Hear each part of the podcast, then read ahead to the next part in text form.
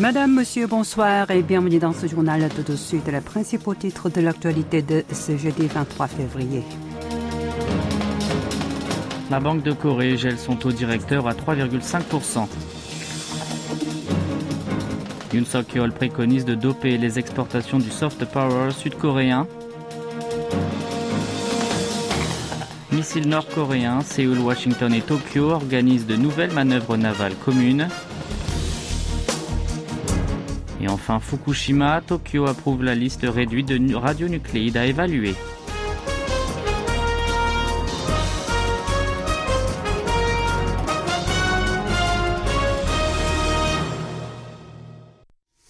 On débute avec l'économie. La Banque de Corée, la BOK, a de nouveau réuni aujourd'hui son comité de politique monétaire. Elle a décidé cette fois de maintenir son taux directeur à 3,5% donc, après l'avoir augmenté cette fois d'affilée depuis avril 2022. En prenant une telle décision, l'institution a estimé que même si l'inflation continuait de ralentir, son taux resterait supérieur à l'objectif fixé. Selon elle, il y a aussi beaucoup d'incertitudes dans les conditions politiques et par conséquent, il est convenable de juger de la nécessité d'une nouvelle hausse en considérant le rythme du recul des prix ainsi que des facteurs de ces moments de flottement. Sur l'économie réelle, la Banque centrale a indiqué que les exportations continuaient leur tendance baissière, la croissance poursuivait son ralentissement et la consommation évoluait à un rythme lent. Dans la foulée, elle a abaissé sa prévision de progression du PIB pour cette année à 1,6%, un point de moins qu'auparavant. Même chose pour le taux d'inflation. Il table désormais sur une hausse de 3,5% contre 3,6% attendu en novembre dernier. La Banque de Corée a également tenu à démontrer sa résolution dans la lutte contre le bon des prix à la consommation avant de décider d'un nouveau relèvement de son taux principal. Elle a ainsi laissé la porte ouverte à une nouvelle augmentation. C'est une conséquence de la hausse soutenue de l'inflation. Le revenu réel des ménages sud-coréens, calculé en tenant compte du niveau des prix, a diminué pour le deuxième trimestre consécutif. Les chiffres sont là. Au deuxième trimestre 2022, le revenu mensuel de chaque foyer a grimpé de 4,1% en glissement annuel pour s'élever à un peu plus de 4,8 millions de won, l'équivalent de 3 485 euros. A contrario, son revenu réel a régressé de 1,1% du fait des prix élevés, comme c'était le cas sur la période de juillet à septembre. Les revenus de transfert ont eux aussi reculé de plus de 5%. En cause, les subventions Covid ne sont plus octroyées. Quant aux revenus des salariés, ils ont bondi de près de 8%, mais ceux des entreprises ont fait du surplace en raison de l'envolée du coût de la main-d'œuvre, des cours des matières premières ou encore de l'effet de base. Du côté des dépenses, si celles des ménages ont progressé de 5,9%, l'augmentation n'a été que de 0,6% si l'inflation est prise en compte.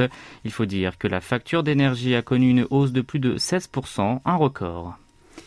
La Corée du Sud a porté son objectif d'exportation de l'année à 685 milliards de dollars. C'est Yoon Song-yeol qui l'a présenté lorsqu'il a réuni aujourd'hui la quatrième conférence consacrée aux stratégies en la matière. Dans un communiqué de presse, le bureau présidentiel de Yongsan a annoncé que son locataire avait affirmé que si les exportations continuaient de ralentir et le déficit commercial de se creuser, la Corée du Sud, largement dépendante de ses ventes de ses produits hors des frontières, rencontrerait alors de grandes difficultés et d'ajouter que les seuls moyens pour le pays de tirer son épingle du jeu sont de dynamiser les expéditions et les start-up.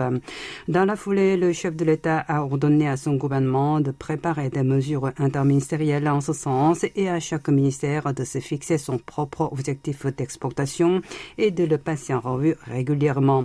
Yoon a alors promis une fois de plus de se faire le VRP numéro un du pays pour doper la croissance économique et de se trouver en première ligne pour promouvoir les produits made in Korea.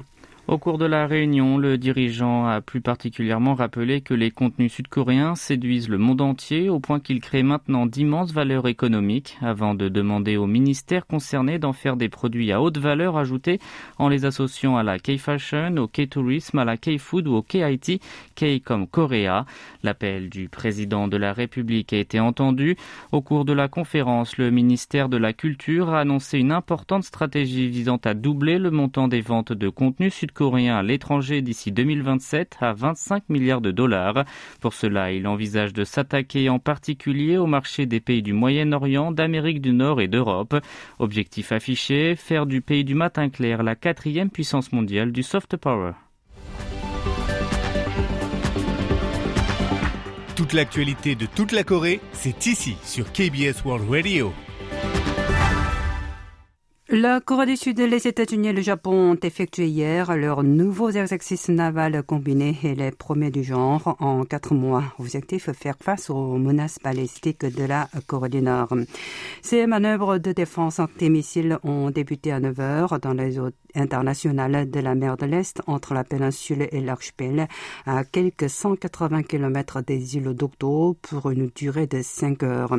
Elles ont impliqué les destroyers des trois pays dont le le Grand Sud-Coréen de 7600 tonnes. Au cours de cette opération, la marine sud-coréenne et la force maritime d'autodéfense nippone ont simulé un missile balistique tiré par Pyongyang pour s'entraîner à le détecter et à le tracer avant d'en informer via une liaison de données stratégiques l'US Navy. Puis celle-ci analysé les informations reçues, mises au courant des résultats Séoul et Tokyo et par la suite intercepté l'engin. À ce propos, l'état major interarmée sud-coréen a tenu à préciser que les deux pays voisins n'avaient alors pas partagé directement des renseignements. Un de ses responsables a ajouté au passage que les trois nations organiseraient dorénavant ce type d'exercice conjoint plus fréquemment. Hier, les USA et leurs deux principaux alliés d'Asie ont également tenu une conférence des commandements de leur marine. Au menu des discussions, les moyens de partager les informations concernant leurs entraînements conjoints et leur opérations. Sur le front sanitaire, Séoul a annoncé hier qu'il allait lever à partir du 1er mars l'obligation des tests PCR du Covid-19 pour les arrivants de Chine. En réponse à cette décision, le gouvernement chinois envisagera lui aussi de faire de même.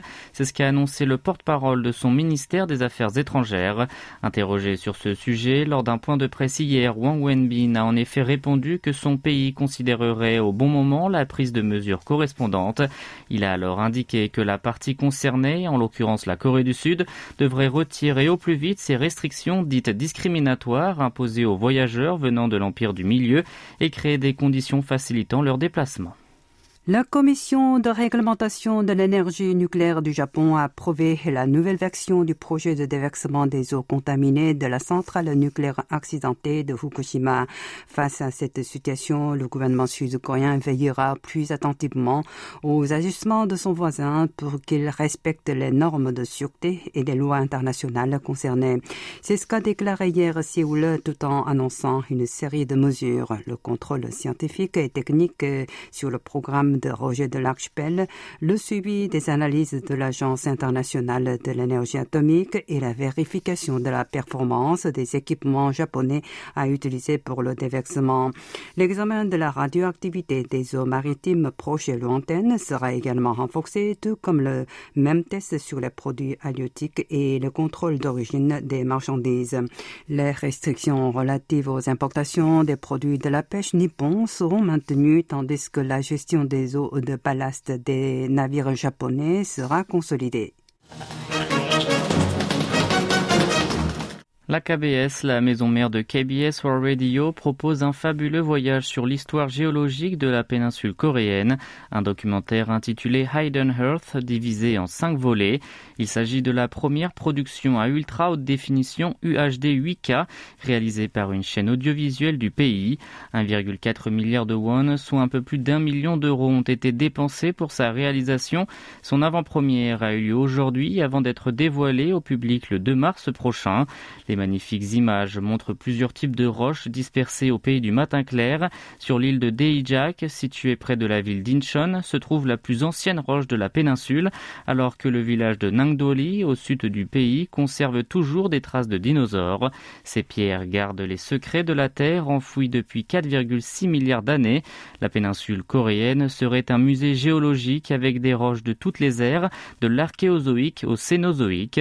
Ce chef-d'œuvre a été réalisé par le producteur Yi Kwang-lok, spécialisé depuis 30 ans dans les documentaires sur la nature. Selon lui, la géologie de la péninsule est si riche que l'on peut y puiser énormément d'histoires de sa formation, avant d'ajouter que les spectateurs pourront avoir un nouveau regard sur leur planète. Le film a été tourné sur une centaine de sites, dont en Australie et en Islande, pour restituer la généalogie de la vie et des civilisations. Les images UHD 8K constituent des spectacles hors normes. Pour Woo Kyung-shik, un géologue sud-coréen, le documentaire offrira l'occasion de reconnaître la grande valeur de cette petite péninsule, dont le nombre d'espèces rocheuses est plus de 100 fois supérieur à celui en Australie occidentale, un gigantesque territoire.